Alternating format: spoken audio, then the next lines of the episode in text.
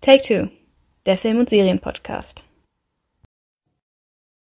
Hallo, liebe Film- und Serienfans. Willkommen zu einer weiteren Ausgabe von Take Two, dem Film- und Serienpodcast. Ich bin Stefanie.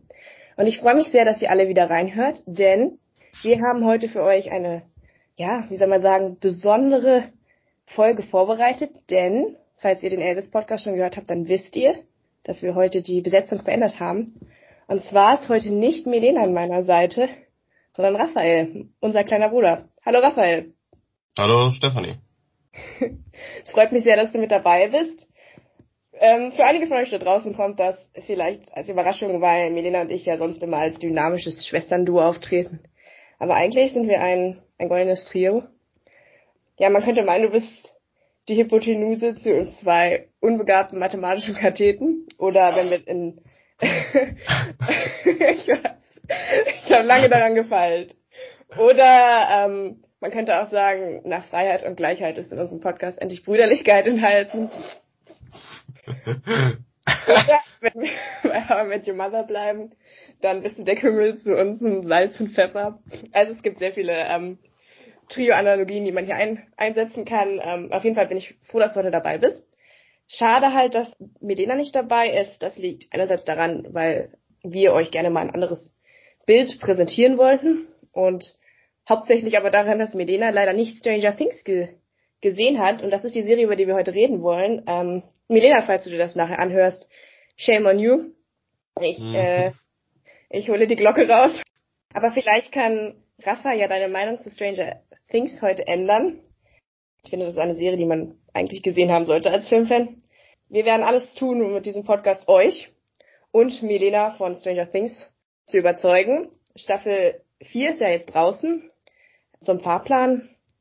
Wir werden erstmal über Stranger Things im Allgemeinen reden. Also, wie sind wir zu Stranger Things gekommen? Was gefällt uns daran? Ähm, ja, kann Raphael uns vielleicht auch nochmal so einen kleinen Einblick geben, was ihm als Film- und Serienfan besonders an Stranger Things gefällt.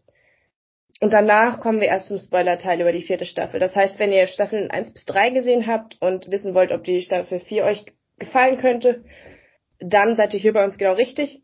Wenn ihr 1 bis 3 noch nicht gesehen habt, dann könnt ihr diesen ersten Teil euch auch anhören, aber könnten vielleicht ein, zwei Spoiler reinrutschen. Das müsst ihr dann entscheiden, ob euch das zu heikel ist oder nicht. So, langes Vorgeplänkel, aber wir starten mit Stranger Things. Ja, Stranger Things ist ja ein großes Phänomen. Es ist mit die größte ja, was ist es eigentlich? Sci-Fi-Mystery-Serie, die es momentan gibt. Sozusagen Netflix Flaggschiff kam 2016 mit der ersten Staffel raus und wurde halt von den Duffer-Brüdern ähm, produziert. Mehr oder weniger geht es eben um Kinder, die sich halt abnormalen, teilweise auch gruseligen Dingen in eine Schattenwelt stellen und dann da bestimmte Mysterien und Geheimnisse lüften und auch dagegen kämpfen müssen, mithilfe eines Mädchens, das eben Superkräfte hat und dass sie dann eben in der ersten Staffel aufgabeln. Und jetzt würde ich dich gerne mal fragen, Raffi, damit wir dich jetzt auch mal mit reinholen. Wie bist du zu Stranger Things gekommen? Wann hast du zum ersten Mal geguckt? Und was findest du ist daran so besonders? Also Stranger Things ist ja, wenn man sich anguckt, wie groß die Fangemeinde ist, ein Phänomen. Also es ist ja ziemlich schnell zu einem großen Erfolg geworden und hat ja auch, denke ich, zumindest verdient den Ruf als äh, Netflix äh, Flaggschiff, was Eigenproduktion angeht. Ich persönlich habe es, äh, als ich das erste Mal Zugang zu Netflix hatte, ich denke jetzt vor zwei Jahren das erste Mal gesehen. Und es war tatsächlich für mich auch ähm, persönlich ein Hauptargument überhaupt erst äh, Netflix äh, mir zu besorgen, da die Serie mein Interesse geweckt hat. Äh, durch halt die Kombination an diesem äh, 80er-Charme, den die Serie eindeutig hat, und den Sci-Fi-Horror-Elementen, die ich finde äh, sehr spannend und äh, fesselnd die Serie gestalten. Definitiv. Also was, ich bin eigentlich nicht so der, der Horror-Fan, aber was mir halt gefällt, ist diese clevere Verknüpfung aus Fiction, Sci-Fi, Mystery und eben hier und da angereichert mit speziellen Horrorelementen. Ich habe gesehen, jetzt lass mich mal überlegen, als die dritte Staffel rauskam, also quasi eins und zwei waren schon draußen und dann zum Hype mit der dritten Staffel habe ich dann ähm, eins und zwei auch geguckt und war auch total begeistert. Ich habe das durchgebinged, an einem Stück mehr oder weniger, innerhalb von einer Woche. Und ja, ich war total begeistert. Nicht nur, weil es eben so unglaublich spannend ist, wie du schon angesprochen hast, sondern auch, weil die Charaktere unglaublich liebenswürdig sind und einem unglaublich schnell ans Herz wachsen. Ist das bei dir vielleicht auch so ein Punkt, dass du sagst, du magst die Charaktere besonders gern oder stehst du wirklich eher auf den Plot? Bei mir ist es tatsächlich, denke ich, wirklich eher der Plot, dass es ein äh, Packeln gestalteter Plot ist, äh, dem man halt äh, folgen muss sozusagen. Was man äh, will also eigentlich immer wissen, wie es weitergeht, da die Serie auch gut konzipiert ist, was äh, den Aufbau angeht, dass eigentlich keine langweiligen oder langen Momente vorhanden sind.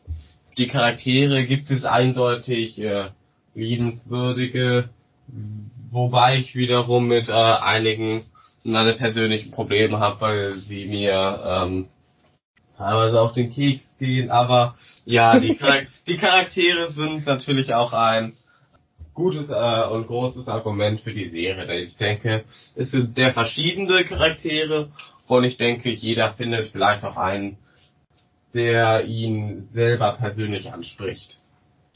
Das glaube ich auch. Ich denke, es ist so eine Mischung, weil ähm, die ursprüngliche Gruppe der Kids, mit Verlaub, wir werden jetzt hier nicht bei der Einleitung und so alle Namen der ganzen Charaktere aufzählen, weil es sind nämlich unglaublich viele. Aber die ursprüngliche Gruppe, es ist halt so eine, ja, so eine kleine Nerdgruppe aus vier Freunden, wo dann eben einer verschwunden geht und ähm, sie dann eben versuchen müssen, Will zu finden. Und ich finde, das ist schon, es ist halt eine Serie äh, auch irgendwie über Außenseiter und man, wenn man sich mhm. anders fühlt und so. Und das hat mich persönlich auch ein bisschen angesprochen, weil ich als Kind ähm, auch immer ein bisschen schief anguckt wurde für all den Kram, den ich, den ich so mag, für, für meine nerdige Seite. Und da habe ich natürlich mich gleich ähm, mit identifizieren können. Gleichzeitig gibt's aber auch, gibt's mit Steve äh, das absolute Gegenteil. Also der ist unglaublich beliebt in der Schule, hat überhaupt keine Ahnung von, von diesem ganzen Nerd-Kram, wie man es mal so nennen darf, ähm, ist sozusagen der Highschool-King. Also es gibt, gibt genügend andere Charaktere, die nicht so sind, so dass jeder sich irgendwo wiederfinden kann und was vielleicht auch noch zu erwähnen ist, dass es eigentlich keine großen Namen waren, die für die Serie verpflichtet wurde. Also wir hatten mit Winona Ryder als Joyce Bayer mit Abstand die bekannteste ähm, Schauspielerin. David Harbour, naja, kenne ich jetzt auch erst als Jim Hopper und der Rest waren halt Kinderschauspieler. Mhm. Dementsprechend spricht das ja auch für die Serie, dass obwohl die Besetzung nicht so bekannt war, sie so unglaublich durch die Decke gegangen ist. Ja, natürlich äh, besonders hervorheben muss man da, denke ich, auch, denn ich denke, das ist, äh, hat auch stark zu dem Erfolg der Serie beigetragen, die schauspielerische Leistung der Kinderschauspieler, weil äh, prinzipiell äh, ist es schon allgemein immer sehr schwer zu drehen mit äh, Kinderschauspielern, deswegen, dass viele Regisseure auch äh, so weit wie möglich minimieren und vielleicht keine äh, Kinderschauspieler unbedingt verwenden werden. Und hier haben wir nun äh, fünf Kinderschauspieler, die die Hauptrollen einkleiden. Äh, und das finde ich war halt äh, aus zumindest äh, Produktionssicht teilweise gewagt, weil sowas auch sehr schwierig werden kann, weil du natürlich auch schwerere äh, beziehungsweise ja kompliziertere Regelungen hast, was dann den Umgang mit diesen Kinderschauspielern angeht, um halt äh, auch deren Wohl zu schützen. Äh, aber ich finde, die Kinder haben das alle grandios gemacht und das ist es schauspielerisch auf ganz hohem Niveau. Das ist ganz richtig, was du ansprichst. Dieses hohe Risiko, was die Produktion eingegangen ist, mit nur zwei erwachsenen Schauspielern eigentlich und ansonsten nur ähm, Kinderschauspielern. Gut, die Schauspielerin von Nancy und, und, Jonathan, und Jonathan, die waren natürlich schon erwachsen, aber auch, auch relativ jung und unerfahren. Und der Kern, und um den geht's ja wirklich in der ersten Staffel, von diesen fünf Kindern, diesen vier Jungs, plus noch Millie Bobby Brown als Eleven, das waren halt wirklich Kinder. Und die haben das wirklich großartig gemacht. Und deswegen ist es auch kein Wunder, dass die jetzt in, auch in anderen Filmen eingesetzt werden. Also Millie Bobby Brown hat ja jetzt auch, macht ja jetzt auch richtig Karriere. Also war jetzt auch schon in, in Nola Holmes und verschiedenen anderen Produktionen. Genau. So viel erstmal zu, warum Stranger Things so gut ist und warum man es sehen sollte. jetzt gehe ich mal zu einer Schnellfragerunde über, äh, wo ich kurz mal ein paar Sachen klären will, was, was halt so unsere persönlichen Favorites sind. Und da würde ich gerne mal anfangen bei dir mit Raphael. Was ist dein Lieblingscharakter über die ersten drei Staffeln, meinetwegen auch über die ersten vier Staffeln, wenn du nicht zu viel spoilerst? Ja, Lieblingscharakter ist bei mir ziemlich eindeutig. Eigentlich schon seit der ersten Staffel durchgehend habe ich zwei Favoriten, die sich da immer ähm, ja um die Spitze kämpfen. Äh, meine beiden Lieblingscharaktere sind Jim Hopper, der ja Polizeichief von Hawkins und Steve Harrington, King Steve, hast du ja schon vorgestellt als den beliebten Schüler an der Schule, der sportlich ist, aber vielleicht jetzt nicht unbedingt sonderlich nerdig ist und auch nicht der hellste, nein. Äh, ja, und ich finde, sie haben beide einen Charme äh, an sich, den man äh, auch, denke ich, in jeder Staffel eigentlich ähm, mitbekommt. Sie sind liebenswert, setzen sich ein für die Leute, die ihnen was bedeuten. Und äh, man merkt, dass sie nicht immer nur in bester Absicht handeln. Und äh, das hat sie mir sehr sympathisch gemacht, wie da ich sie eher als äh, selbstlose Charaktere teilweise empfunden habe, die sich auch äh, äh, aufopfern für die Gruppe, wenn es denn notwendig ist.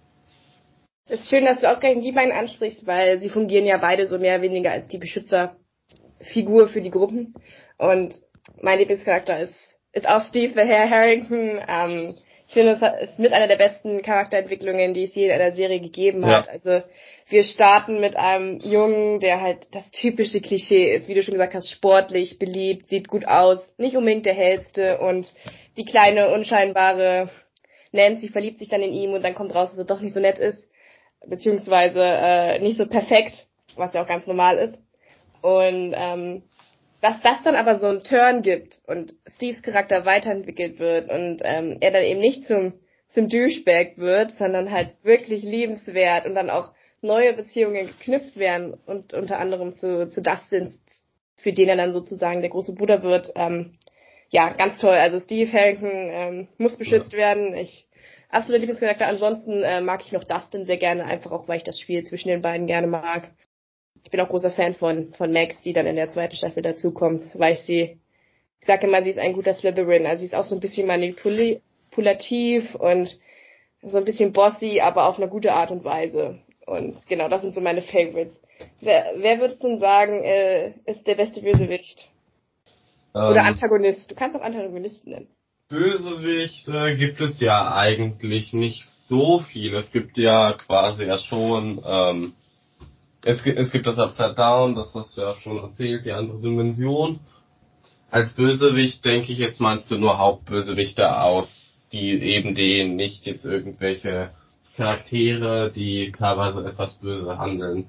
Und äh, da würde ich denken, ist mein Favorit einfach auch, weil er am simpelsten ist und ist dort, äh, also die anderen sind äh, kompliziert, was natürlich auch seine Reize hat, aber mein Favorit ist der Demogorgon, einfach der Bösewicht aus der ersten Staffel, äh, der vermutlich auch den meisten ein Begriff sein sollte. Einfach weil ich, ja, finde, er ist simpel, aber das macht ihn auch gerade so spannend. Er ist äh, furchteinflößend und er hat auch in jeder Staffel einen Auftritt und eine Rolle. Und ich finde, das macht ihn eigentlich sehr spannend. Auch der Einsatz von Demogorgon in der vierten Staffel ist dann auch äh, wieder gut gelungen. Ich finde also äh, allgemein, dass der Demogorgon äh, ja ein toller Bösewicht ist, der gelungen ist. Ähm, ich kann verstehen, warum du ihn magst, weil er halt simpel ist und trotzdem irgendwie gruselig. Und mhm. gerade durch diese ähm, Simplizität ähm, wirkt er eben noch irgendwie eindrucksvoller. Aber bei mir ist es halt, ich mag halt dieses Animalistische nicht so, weil es ist ja mehr oder weniger nur ein blutrünstiges Tier. Ja, Deswegen ähm, stehe ich tatsächlich mehr auf ähm, Wegner aus dieser Staffel, weil ich den halt als Mensch mir jetzt nicht zu weit. Da, sagen wir menschlich. Er hat ja, genau. er, er kann sprechen und hat genau, er, er läuft auf zwei Beinen. Er läuft auf zwei Beinen. Er, er redet. Ähm, er kann so, eine, so ein bisschen zaubern. Das finde ich halt auch cool. Ähm, genau, deswegen. Also ich würde Wegner sagen. Ähm, mein liebst, liebster Newcomer-Charakter, also ähm, mit Ausnahme jetzt von Max in Staffel 2, aber sie gehört ja mittlerweile zum Hauptcast, die würde ich jetzt nicht so wirklich zählen, ist für mich Bob aus der zweiten Staffel. Ich bin ein ganz großer Fan von Sean Astin, ähm, egal was er macht. Und ich finde auch, dass er die Liebenswürdigkeit und die ähm, dieses Herz von von Bob Newby einfach so schön projiziert. Wer ist dein Lieblings-Newcomer? Ja, also äh, das ist äh, bei mir ziemlich eindeutig, da ich auch gehofft hatte, dass dieser äh, Charakter noch eine größere Rolle dann durch die Serie nehmen wird, was leider nicht passiert ist. Ähm, ja, ich bin ein großer Fan von Alexei aus der dritten Staffel. Ja. Ähm, ja, ein Wissenschaftler, der dort auftaucht und der durch seine mangelnden Sprachkenntnisse, aber äh, durch seine Zutraulichkeit in einer gewissen Weise mein Herz gewonnen hat, besonders im Zusammenspiel dann mit einem Nebencharakter Murray, Murray Bauman, äh, die ich beide zusammen einfach super sweet fand. Ja, aber man muss natürlich auch sagen, auch Bob ist äh, toller Charakter allgemein. Die neuen Charaktere, finde ich, sind immer ein sind immer eine Stärke von Stranger Things. Also Eddie oder ähm, Billy oder Bob zum Beispiel sind alles Charaktere, die ich grandios fand, die gut geschrieben sind, die spannend waren. Und ähm, ja, deswegen, also das ist eine große Se Stärke der Serie, aber bei mir persönlich hat halt Alexei das ähm, Herz erobert. Ja, das ist ein guter Punkt, den du ansprichst, dass sie es einfach schaffen, immer mehr Charaktere einzuführen und trotzdem sind sie alle verschieden und man und man in der Regel ähm, sorgt man sich sofort in diese Charaktere. Sie wachsen eben ein, re eigentlich relativ schnell ans Herz. So, dann, was würdest du sagen, ist deine Lieblingsszene? Ich weiß, das ist schwer. Hast du da eine, die dir jetzt automatisch in den Kopf kommt? Ja, Lieblingsszenen habe ich äh, natürlich mir schon im Vorhinein überlegt, was sind so für tolle Szenen eigentlich in der gesamten Serie gibt und ähm, mein Favorit ist dabei nicht unbedingt spoilerfrei. Es geht dabei um das Finale der dritten Staffel. Ja, und besonders um die um die Aufopferung dort eines gewissen Charakters, was mich sehr bewegt hat, weil ich fand, dass es auch sehr überraschend kam, zumindest für mich persönlich, dass ich nicht mit diesem Plot gerechnet habe. Und ich äh, finde, dass es dort dann auch äh, das Ende sehr äh, gut abgerundet hat ich bin auch Fan von, von dieser Szene. Ich denke, wir sprechen über die gleiche. Mhm. Ähm, die hätte ich jetzt auch genannt. Ich finde, äh, sie ist einfach sehr witzig gestrickt. Ähm, das ist ziemlich eingängige Musik und dann hast du da trotzdem dieses Monster, was hinter so einem Auto hinterher rennt und so. Ist wirklich, man muss sie gesehen haben. Ich kann das nicht beschreiben. Es ist, ist eine sehr gute Szene. Und meine andere Lieblingsszene kann ich nicht nennen, weil die kommt jetzt erst in Staffel 4.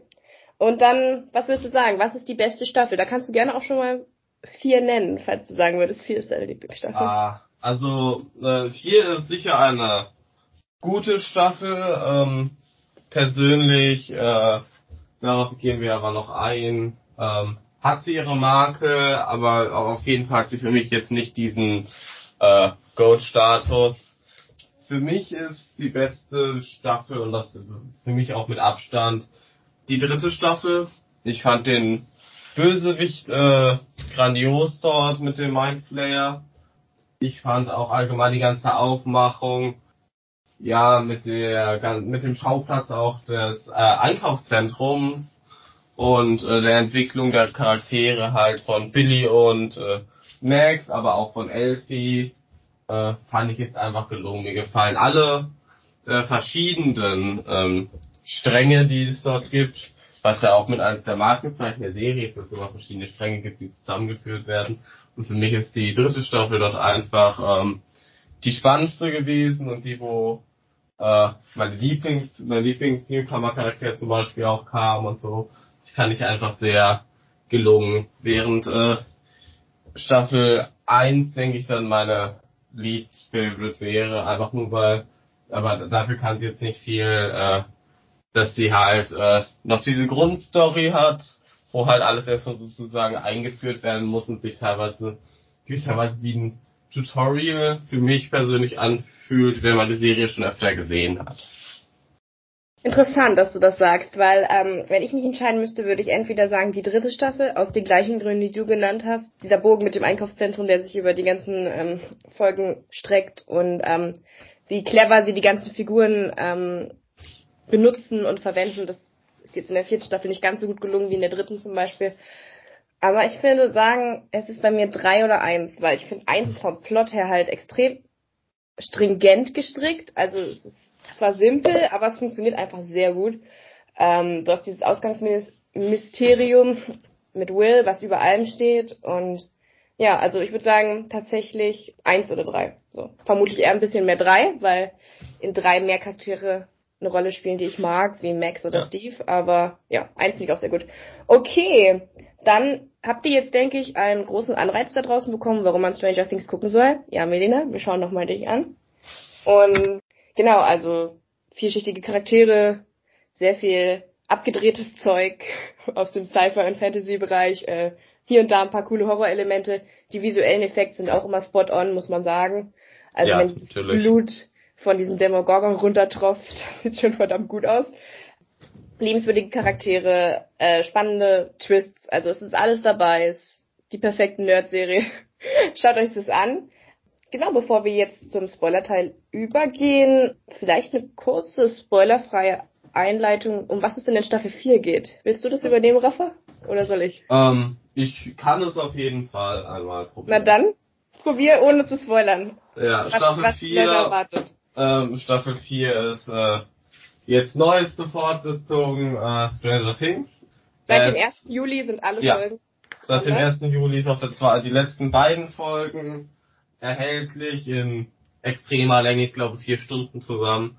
Es ist äh, die Freundesgruppe, wie wir sie bisher in den ersten drei Staffeln beobachten konnte, hat sich jetzt ein bisschen äh, aufgesplittet. Ähm, also äh, jetzt die Gruppe um, beziehungsweise eine Gruppe lebt jetzt in Kalifornien, glaube ich, ist es, ja. wo sie leben. Die andere Gruppe bleibt weiterhin in Hawkins. Genau, es gibt hier eine Aufsplittung. Ähm, was die Schauplätze angeht, äh, das wird schon mal eine Neuheit, ja. Und ähm, es beginnt damit, dass mysteriöse Mordfälle in äh, Hawkins äh, geschehen, die sehr erinnern an das äh, Werk eines Serienmörders von vor 30 Jahren, äh, welche die, ja, welche die der Maincast um die Kinder nun aufklären möchte. Und ähm, ich denke, viel mehr kann man auch äh, spoilerfrei nicht unbedingt erzählen. Es geht halt darum, wer begeht diese Morde, wie begeht er die Morde. Natürlich ist auch immer die äh, Connection zum Upside Down vorhanden bei dem Mysterium. Ja, die dem Ganzen dann den ja, mysteriösen Kick verleiht. Perfekt, hast du sehr schön zusammengeführt. Also ähm, erinnert wieder ein bisschen mehr an Staffel 1. Also wir haben wieder diesen Mordfall und die Clique versucht mehr oder weniger als Detektive aufzulösen, was, was da genau passiert. Auch unter anderem, weil ein Mitglied von ihnen in Gefahr ist, auch diesen Serienmörder zum Opfer zu fallen. Genau, und da gibt's noch ein paar andere Stränge, ähm, die aber meiner sind, also nicht ganz so wichtig wie dieser Hauptstrang. Genau, und ähm, dann gehen wir jetzt zum Spoiler-Teil über. Ja, womit fangen wir an? Also zuerst mal möchte ich mit dir über die neuen Charaktere sprechen. Wir haben extrem viele neue Charaktere in dieser Staffel, was mich persönlich überrascht hat, weil man doch eh schon einen sehr großen Cast hat. Da fällt natürlich zum ersten der von, ähm, als allererstes der von Joseph Quinn gespielte Eddie Munson auf. Der ist der Anführer des Hellfire Clubs. Äh, wie sagt Erika so schön, ein, ist ein Nerdclub, wo sie immer D&D spielen. Und ähm, ja, der ist jetzt quasi ähm, einer der neuen Charaktere, denn unsere Charaktere gehen jetzt mittlerweile auf die High School und sind dann jetzt eben in diesem Hellfire Club mit drin und so kommt eben dann auch Eddie mit ins Spiel. Und Eddie wird relativ schnell mit in dieses ganze Serienmördergeflecht eingezogen, ähm, gilt relativ schnell als Verdächtiger, muss dann aber mit der mit der Gruppe zusammenarbeiten und genau, das ist Eddie, aber wir haben noch weitere Charaktere wie Chrissy, ähm, Patrick, Jason, der relativ lange als ein Antagonist wirkt in der Staffel und irgendeinen habe ich noch vergessen. Fred, glaube ich. Also sehr viele neue Kids, die dazukommen. Hast du dich zu denen verbunden gefühlt oder war dir das einfach alles zu viel? Ähm, also es äh, Ah, ich habe noch, sorry, ich habe noch Argyle vergessen. Ja, stimmt, Argyle. Der ist dann im ähm, anderen Örtchen in Kalifornien. Ja, ähm, also ich finde prinzipiell, dass sie äh, so viele neue Charaktere eingeführt haben, hat Sinn gemacht. Erstens, äh, da halt jetzt äh, die Kids an die Highschool gehen, dementsprechend muss es ja irgendwo auch ein, äh, zumindest ist es naheliegend, dass es ein neues Umfeld gibt.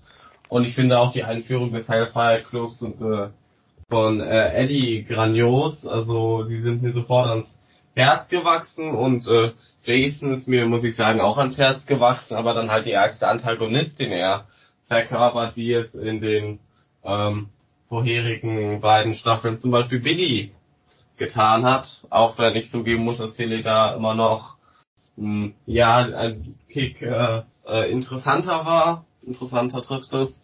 Ähm, ja, aber also ich finde, es sind ähm, viele Charaktere, aber ich finde, sie werden eigentlich alle gut eingeführt. Du kannst äh, ähm, ja die Charakterentwicklung auch, finde ich, durch äh, die Serie sowohl von Eddie als auch von Jason finde ich interessant. Die ist gut gemacht, muss ich sagen. Da kommt also die äh, Länge vieler Folgen in der vierten Staffel, die allgemeine Länge der ganzen Staffel, kommt ihm sehr zugute, dass alle Charaktere ihre Screentime haben, die sie brauchen, damit es auch Sinn macht. Also hätte, wäre die Serie kürzer gewesen, allgemein denke ich, hätte man auch auf Charaktere verzichten müssen. Aber ich finde, es ist eigentlich, äh, zumindest die neuen Charaktere sind sehr gelungen. Und ähm, ja, also ich finde, da kann man sich nicht beschweren.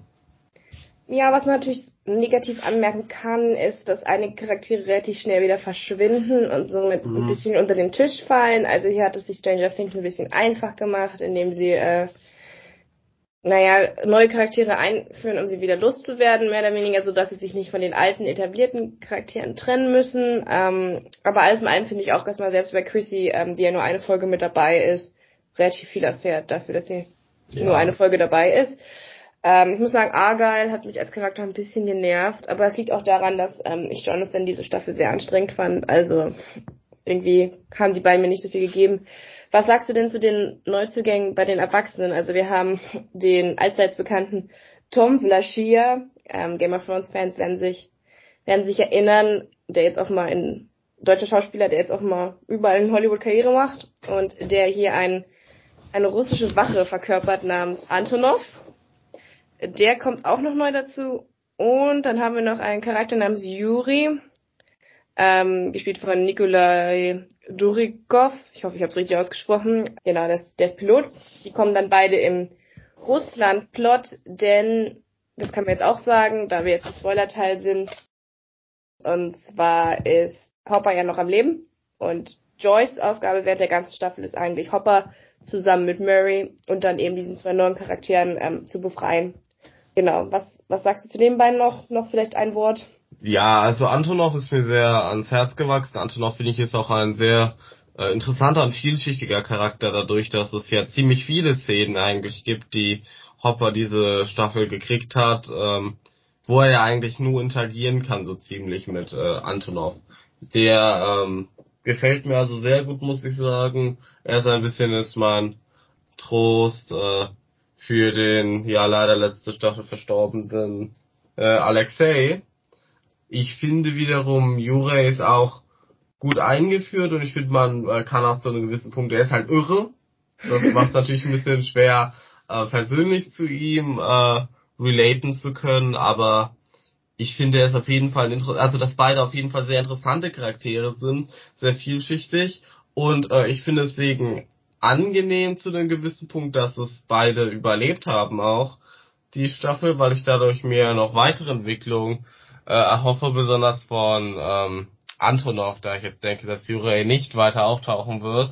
Glaube ich auch. Ähm, aber ähm, dadurch ist mal wieder jetzt ein neuer Charakter sozusagen äh, aufgetaucht in der Staffel, der nicht sofort gekillt wurde und ähm, das ist, äh, finde ich zumindest, äh, was Schönes, äh, auch wenn ich zugeben muss, dass in diesem ganzen Arc ähm, waren es ja dann fünf Charaktere, dass ich zu einem gewissen Punkt nicht enttäuscht, aber überrascht war, dass äh, auch keiner von denen irgendwie in der Staffel äh, ja das Zeitliche segnet, obwohl äh, man zumindest davon ausgehen müsste, dass bei einem Gefängnisausbruch ähm, und wieder Einbruch. nicht alles schafft. Ja, wieder Einbruch und dann der Kampf gegen Demogorgon, äh, dass das nicht alle überleben können. Das fand ich ähm, äußerst äh, ja unrealistisch. Also die Serie ist jetzt vielleicht nicht die realistischste in manchen Aspekten, aber ich finde, dass man dort äh, wirklich hätte vielleicht einen der schon länger ja in der Serie vorhandenen Charaktere hätte töten müssen. Also dass sie äh, Hopper nicht gekillt haben, äh, macht äh, insofern Sinn, dass der jetzt schon einmal zurückgekommen ist.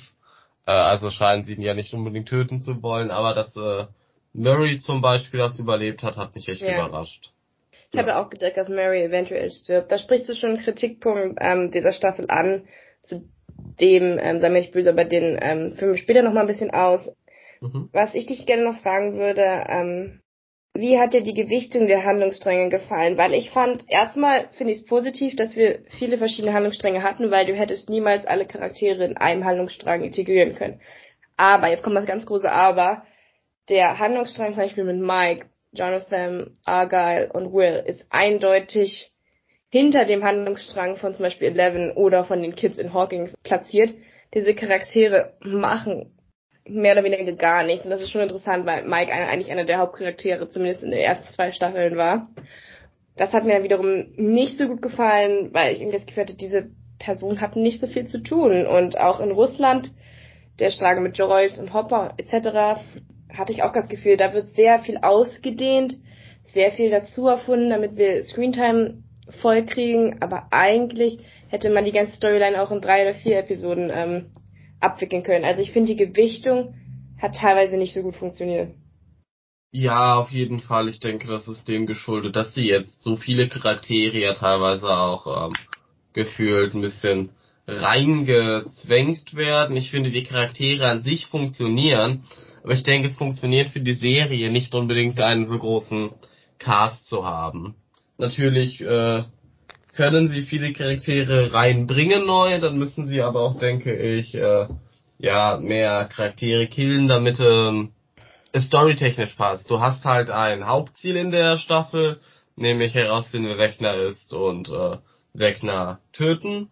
Und ich finde diesen Hauptziel der Staffel, und ich finde, das ist halt was Neues, was in den anderen Staffeln nicht der Fall ist, äh, tragen halt nicht alle äh, Seitenstränge wirklich bei. Sonst sind immer ist äh, drei Stränge in der Regel und alle wirken auf dasselbe Ziel hin, finden unterschiedliche Sachen raus und dann gibt ja, es diesen Assembly-Moment, wo sie zusammenkommen und dann zusammen ihr sozusagen gelerntes Wissen verwenden. Und das ist ja einfach nicht der Fall. Also mir fehlt auch der Moment, wo sie alle aufeinandertreffen. Den gab es nämlich nicht.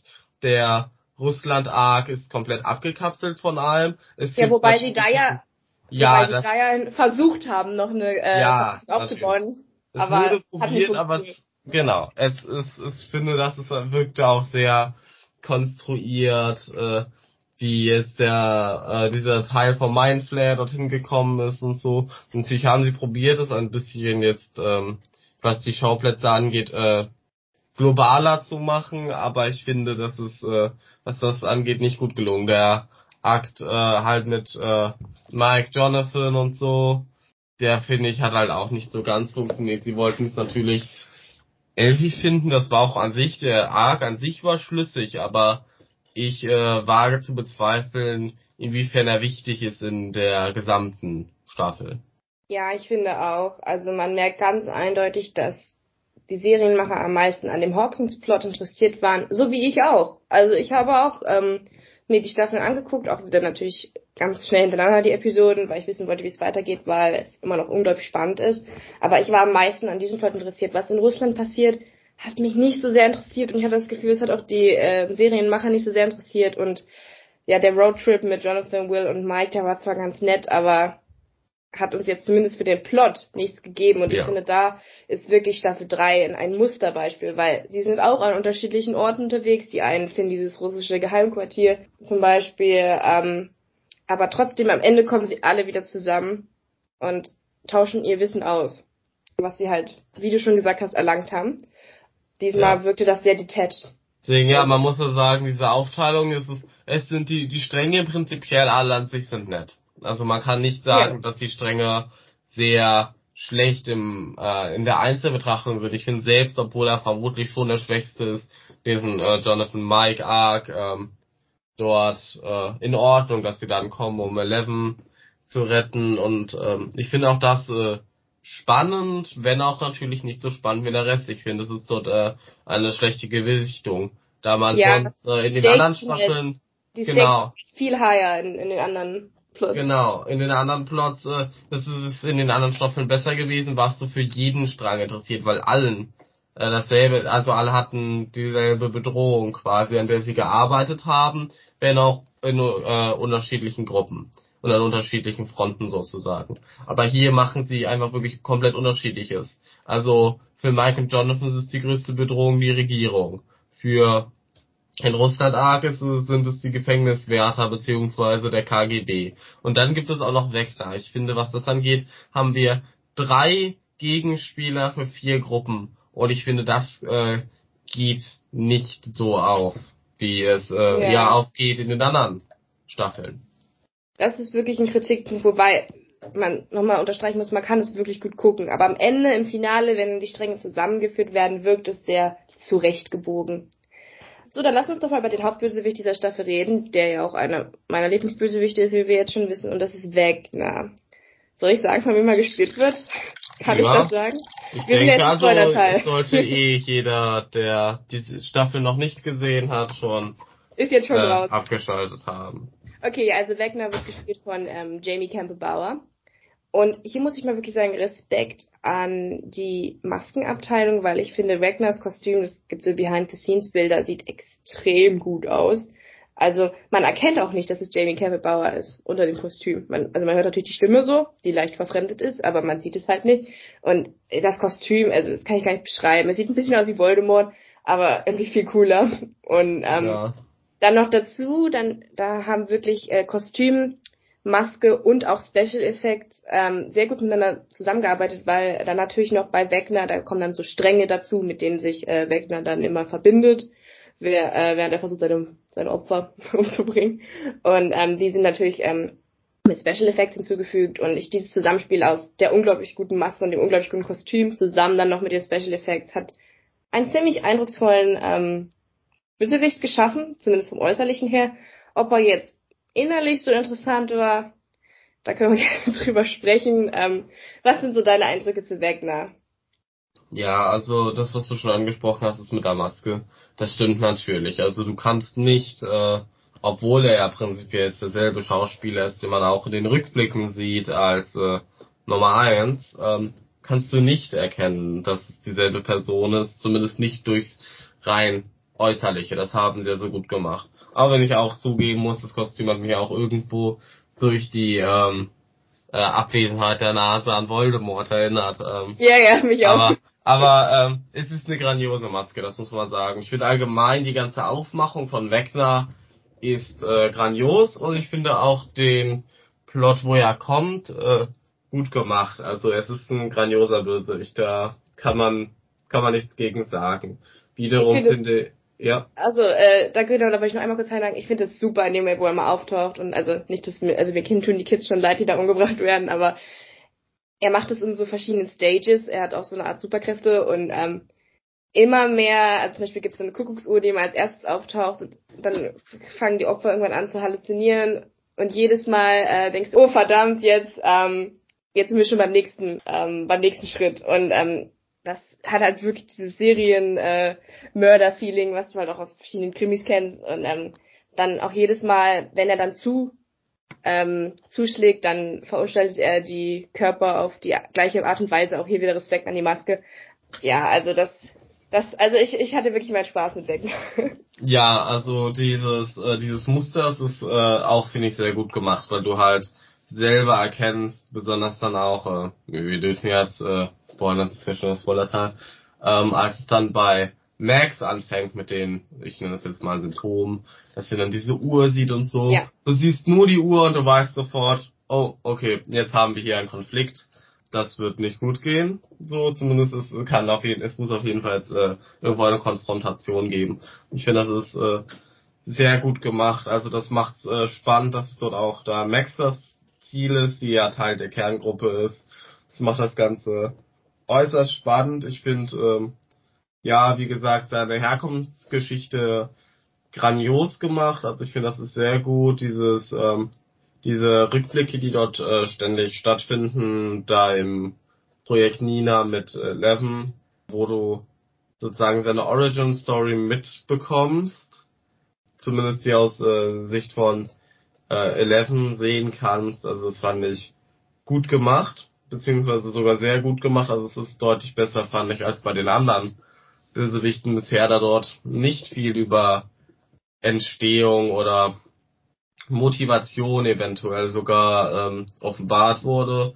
Und das wurde halt durch diese Rückblicke hier gut gemacht. Ähm, auch wenn ich die Verbindung, die besonders dann im Staffelfinale ähm, geknüpft wird zwischen Wegner und den bisherigen Bösewicht äh, sehr konstruiert yeah. fand. Also die fand ich, haben die beiden letzten Staffeln eigentlich den Mindflayer als Hauptbösewicht ins größte Übel eingeführt und jetzt wird äh, offenbart, dass Wegner eigentlich alles gewesen ist. Und ich finde dafür allgemein, wenn du wenn du nur diese Staffel betrachtest, wurde er gut eingeführt, aber in dem Verlauf der Serie nicht. Er taucht erst in Staffel 4 auf und das ist ähm, zu spät, denke ich, für einen großen Bösewicht, wenn er vorher nie erwähnt wurde.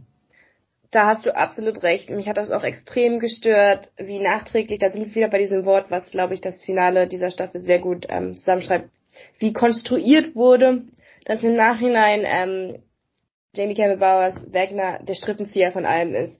Sowas kann ich nicht leiden. Wenn man, wenn man vorher die Clues in den verschiedenen Staffeln gesetzt hätte, dass es dann noch einen Übermann gibt, dann kein Problem. Aber so haben sie es ja nicht gemacht. Sie haben sich diese Staffel überlegt, okay, hm, so könnten wir das jetzt stricken, so können wir jetzt sagen, dass Wegner in Wahrheit die ganze Zeit dahinter gesteckt hat und der Mindflayer war eigentlich nur ein mindloser Handlanger.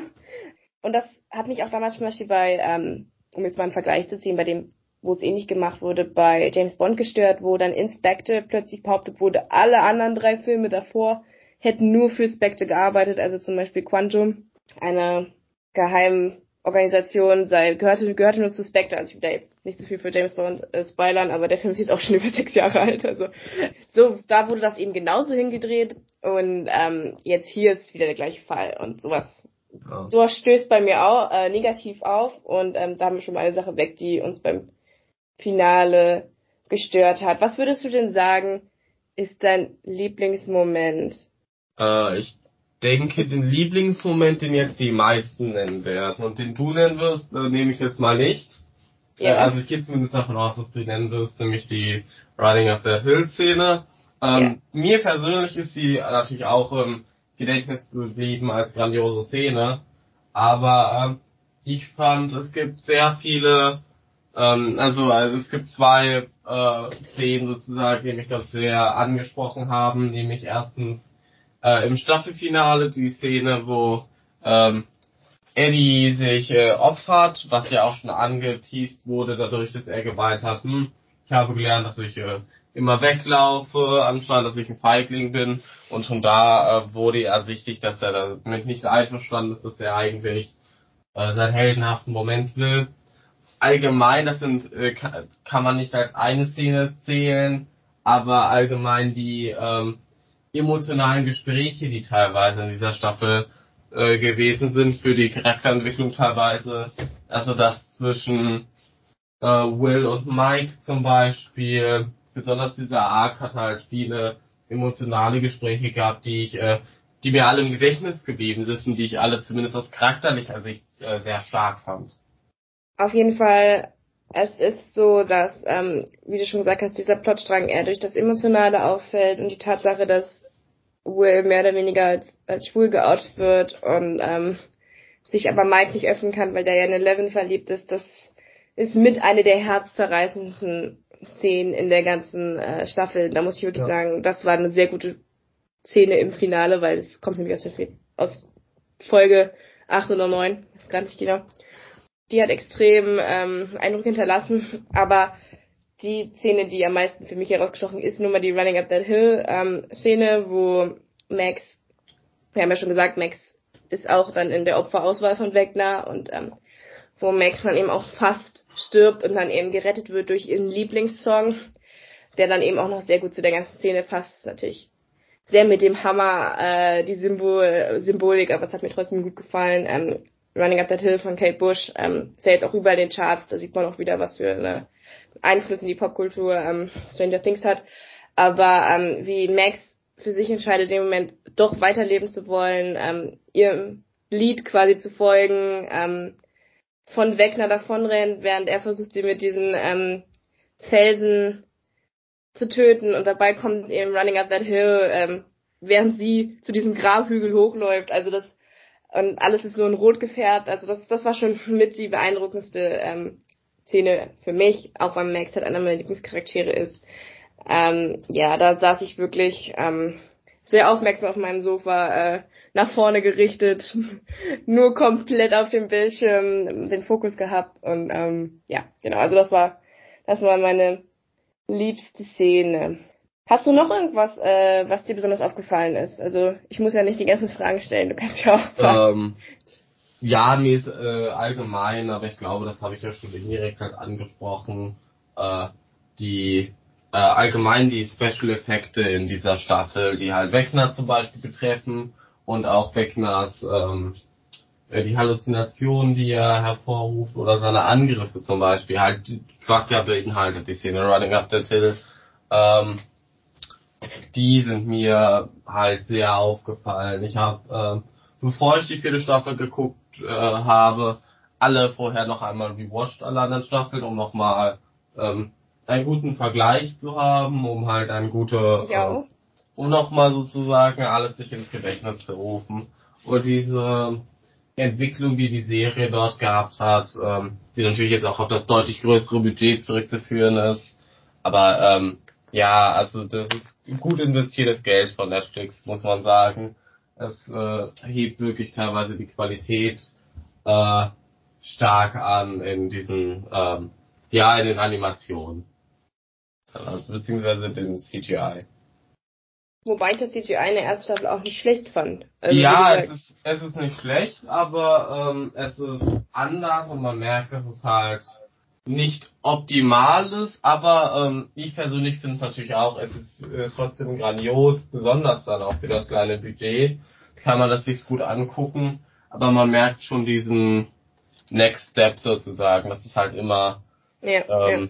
krasser wird sehr schön, dass du auch nochmal auf das Technische eingehst. Ähm, generell kann man sagen, es ist technisch sehr gut gemacht. Es ist jetzt nicht so wie beim Elvis-Film, um nochmal auf den letzten Podcast, auf die letzte Folge zu verweisen, dass das jetzt unglaublich neue Bilder sind, die uns da präsentiert werden, dass es unglaubliches visuelles Feuerwerk ist oder so, so wie beim Elvis-Film. Ähm, ist handwerklich ganz anders einfach. Aber das, was es liefern soll, liefert es auch auf voller Linie. Also deswegen, ähm, da gibt's nichts zu meckern.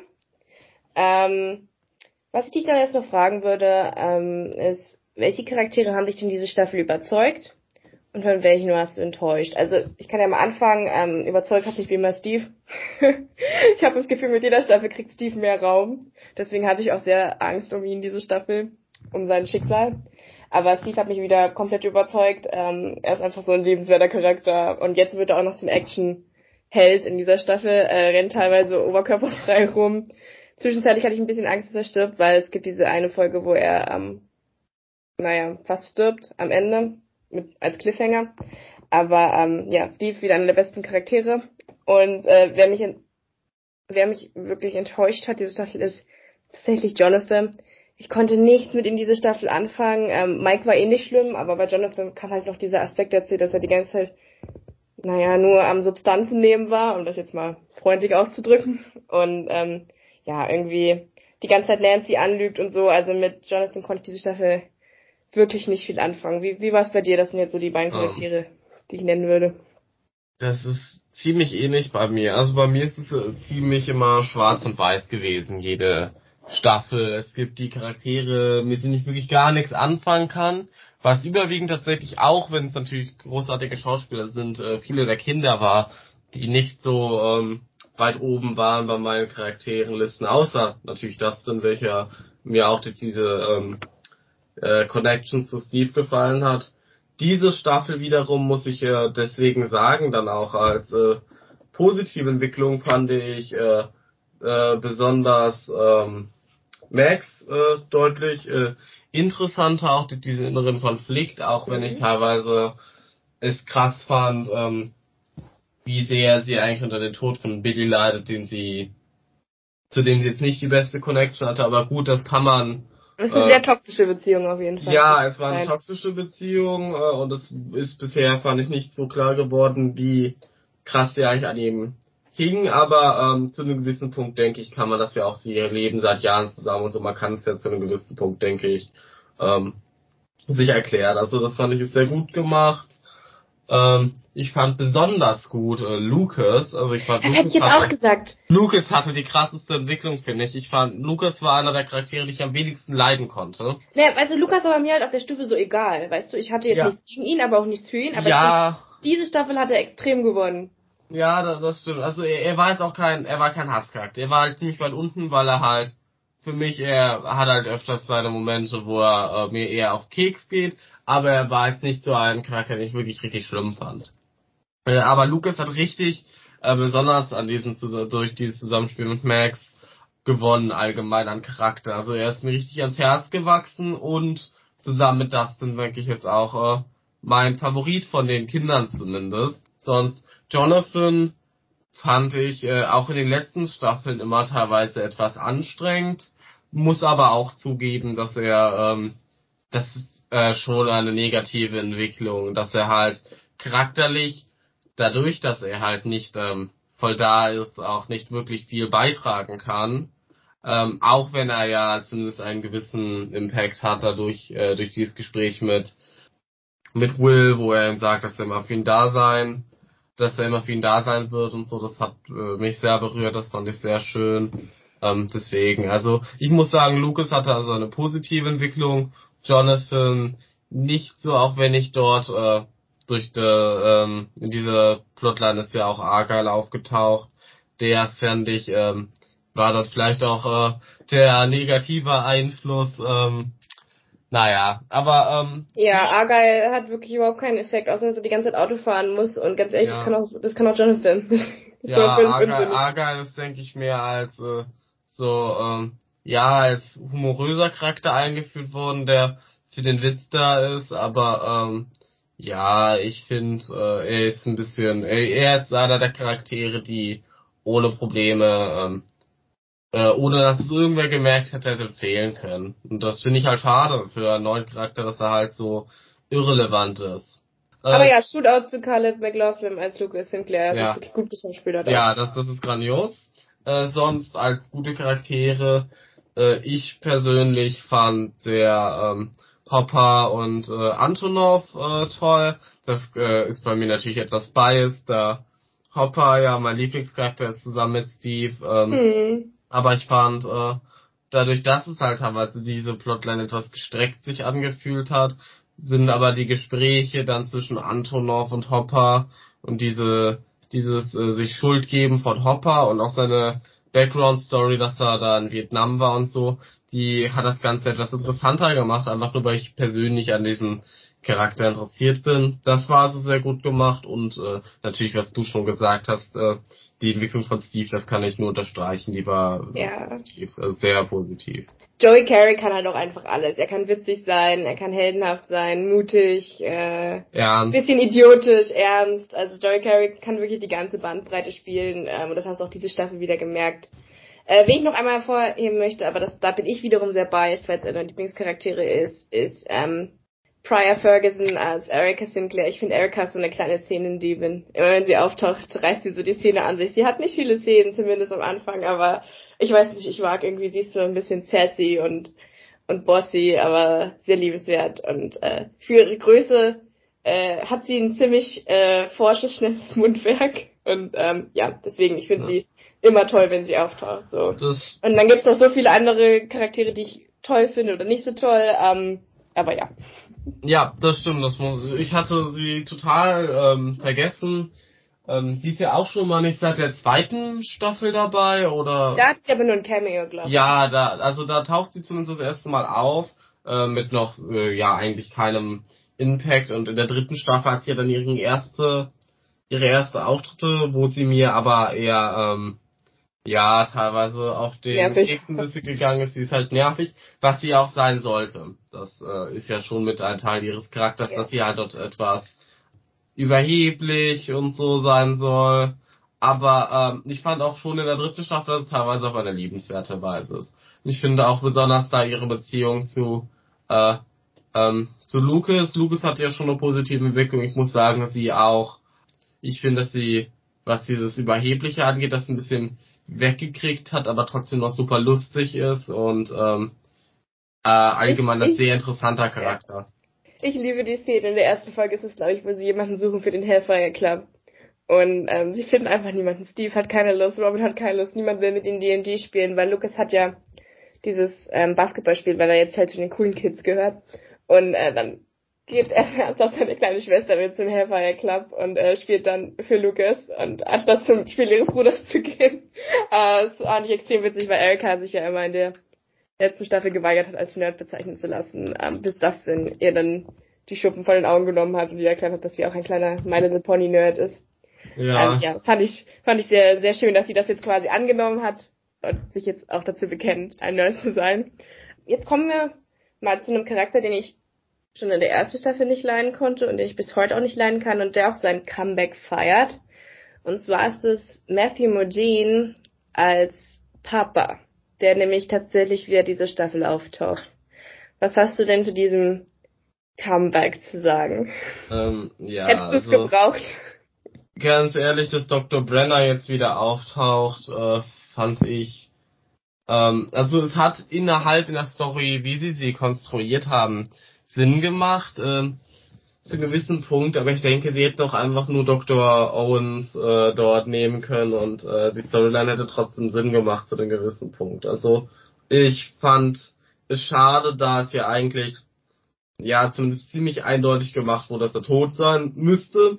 Er wurde ja äh, von einem Demogorgon eigentlich angegriffen und ähm, deswegen, ich fand das etwas äh, konstruiert, sozusagen von den Toten zurückgeholt. Er hatte keinen Onscreen-Toten richtigen, aber es wurde eigentlich schon ziemlich eindeutig gemacht, dass er nicht mehr am Leben sein kann und dass das jetzt nun doch ist, fand ich etwas ähm, konstruiert, nur damit er wieder auftauchen kann. Und dann fand ich sehr, sehr faul, ihn direkt dann in der Staffel wieder zu töten, nur um sozusagen dann doch noch ein paar Tode zu haben, da man ja den Maincast sozusagen unberührt lassen will. Also ich fand es unnötig, dass man ihn zurückgebracht hat. Ich finde, man hätte ruhig einen neuen Charakter oder es nur durch Dr. Owens ähm, machen können, diese Nina-Arc.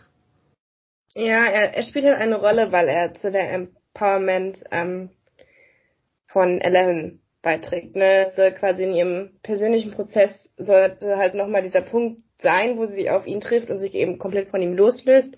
Und das haben sie, weil auch die beiden haben eine sehr toxische Beziehung zueinander. Ähm, und hier und da kamen schon ein paar neue Facetten bei Dr. Brenner raus. Also man hat gesehen, dass es ihm doch nicht alles egal ist. Das gibt auch am Anfang in der Staffel so eine Szene, wo Eleven ganz viele, ich sag jetzt mal Brüder und Schwestern hat, also ähm, ganz viele andere Kinder, äh, an denen Dr. Brenner auch Experimente durchführt und ähm, zumindest hat er eine gewisse Zuneigung für seine Versuchskaninchen, auch wenn das natürlich äh, nicht positiv ist, aber ähm, immerhin. Also man hat schon ein paar mehr Facetten als jetzt in der ersten Staffel, ähm, die er gibt. Ab und zu spielt er ein bisschen menschlicher. Aber nichtsdestotrotz stimme ich dir absolut zu, ähm, in diesen ganzen Plots, wo Eleven halt ihre Kräfte zurückkriegen muss, weil sie die am Ende von Staffel 3 verloren hat. Da hätten sie das auch genauso gut Dr. Owens machen lassen können. Dafür hat er null Impact, sag ich mal. Er war halt wirklich nur da, damit Eleven halt diesen Abschluss finden konnte als Charakter. Aber ja, ich hätte auch darauf verzichten können und ich finde es auch, auch faul, ihn dazu ähm, zuzuholen, nur um ihn dann wieder umzubringen und ohne zu erklären, woher er eigentlich kam, was er in der Zwischenzeit gemacht hat. Wir haben ja Mhm. nichts Neues über ihn erfahren, also das ist halt auch so die Sache. Ja, stimmt. Also das, äh, diese Darstellung, äh, das stimmt äh, schon so, äh, wie es jetzt dargestellt ist, ist mir jetzt auch, das war, ist mir vorher ganz wirklich aufgefallen, aber ja, er wird schon deutlich menschlicher und äh, nachvollziehbarer dargestellt. Bisher kannte man ihn halt nur als den Arzt, der äh, Kinder entführt und an ihnen rumexperimentiert. Aber man sieht halt auch zu einem gewissen Punkt, das lässt halt durchblicken, dass sie halt, ähm, besonders dann auch in seiner Todesszene, dass es halt seine sozusagen konstruierte Familie ist, was natürlich trotzdem ähm, krank ist. Höchst problematisch ist. Ja, aber ähm, es, äh, es macht ihn auf jeden Fall zu einem interessanten Charakter. Und ich denke, so wie er aufgetaucht ist, bis auf dass er dann halt sofort wieder gekillt wurde, ist er auch ein spannender Charakter, der seine Screentime in der äh, Staffel verdient hat. Aber ich frage mich halt, ob man ihn überhaupt hätte zurückholen müssen. Also natürlich dieser Abschluss, äh, wenn man ihn zurückholt, das ist gut gemacht, dass sie diesen Abschluss kriegt, dieses Loslösen, das ist äh, gut äh, inszeniert, da auch in der letzten äh, Szene, also seiner letzten Szene, äh, wo sich da dann sozusagen von ihm loslöst und dann mit äh, den äh, Schäferboy Pizza losfährt, aber ähm, beziehungsweise sie losfahren als Gruppe. Ähm, aber ich frage mich halt, er, er hat halt nur in diesem Arc wirklich Impact und den dafür zurückzubringen, fand ich halt problematisch, besonders auch durch die Toxik, also ich, fand's teilweise echt weird auch die Beziehung dort. Auch wenn, ich fand, mh, hm, zu einem gewissen Punkt, das ist halt auch scheint emotional. ich. Ja, ja, genau. Ist, er ist, was das angeht. Das wirkt schon teilweise in die Richtung Stockholm-Syndrom mäßig. Und sie scheint ja auch äh, zumindest äh, eine gewisse positive Emotionen ihm gegenüber zu haben. So als äh, ja quasi Vater für die ersten 13 Lebensjahre so um den Dreh. Ich fand das sehr interessant, muss ich sagen. Aber mir persönlich hat äh, der Nina-Arc auch nicht so sehr gefallen. Ich fand, es war für mich persönlich der schwächste Arc. Der, den ich am langweiligsten fand, aber nicht unbedingt durch ihn. Aber wie gesagt, mh, hm, man hätte ihn nicht zurückbringen sollen, aber so wie man ihn zurückgebracht hat, fand ich, haben sie es eigentlich ganz gut gemacht. Wie gesagt, das Einzige, was mich wirklich stört, ist, dass wir halt ähm, nicht erfahren, was in der Zwischenzeit gemacht hat, warum er jetzt genau auftaucht. Ähm, das finde ich halt problematisch. Ansonsten finde ich Dr. Brenner auch einen sehr interessanten Charakter, weil er spielt immer dieses aufgesetzte Freundliche, so als ob er gar nicht weiß, was er falsch macht. Also er ist, das muss man mhm. gesehen haben, er ist wirklich ein ganz, ganz gruseliger Charakter, aber auch sehr interessant, ähm, der überhaupt bis zum Ende nicht einsieht, dass er irgendwas falsch gemacht hat Genau, aber die Art und Weise, wie er dann halt zurückgeholt wurde, dann finde ich, hätte man im Umkehrschluss dann eben auf ähm, Paul Reiser als Dr. Owens diese Staffel verzichten können. Einer von beiden hätte absolut gereicht.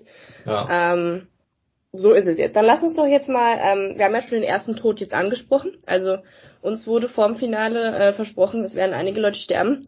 Und den Auftakt macht dann eben auch in der achten Folge Dr. Brenner, der dann eben in einer dramatischen Szene stirbt und um Elevens ähm, Vergebung bettelt, die aber von ihr nicht erhält.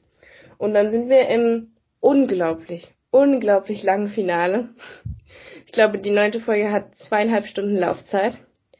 Teilweise zieht sie sich schon ein bisschen und auch dort gibt es dann, naja, gibt es Opfer.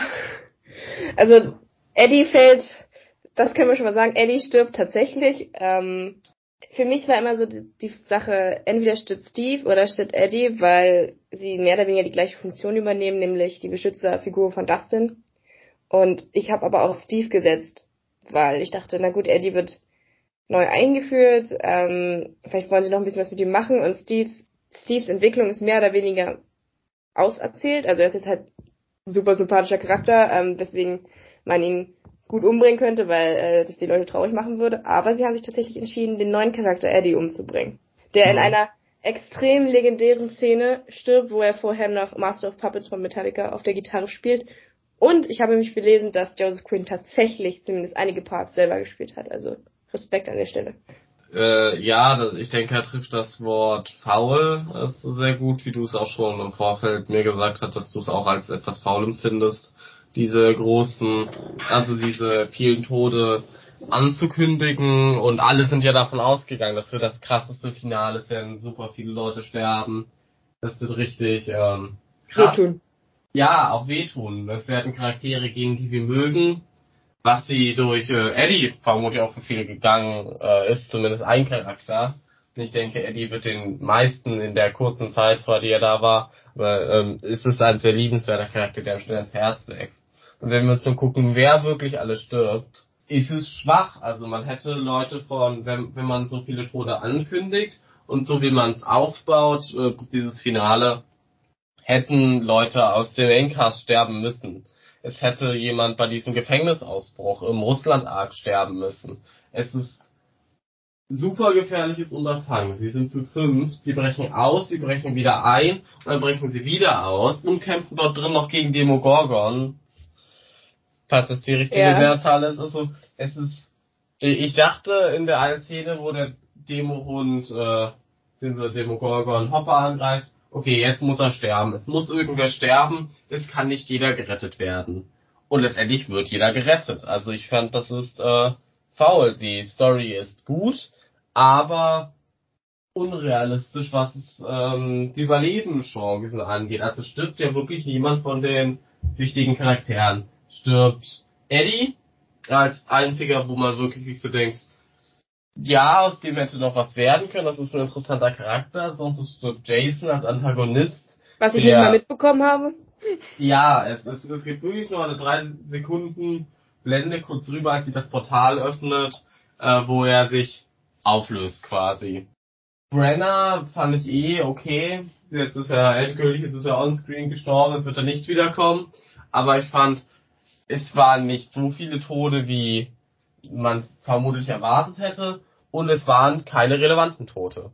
Eddie Ja. ist natürlich schade, aber Eddie ist ein neuer Charakter. Er hat wenig Screentime dadurch, dass er nur eine Staffel da ist und auch dort äh, die Staffel mit den meisten Charakteren vermutlich jemals im Stranger Things Universum hat er natürlich nicht äh, irgendeinen Main-Fokus gekriegt. Und das finde ich schade. Sie hätten zum Beispiel hier, sie hätten Steve töten können, was ich super schade gefunden hätte, der einer meiner beiden Lieblingscharaktere ist.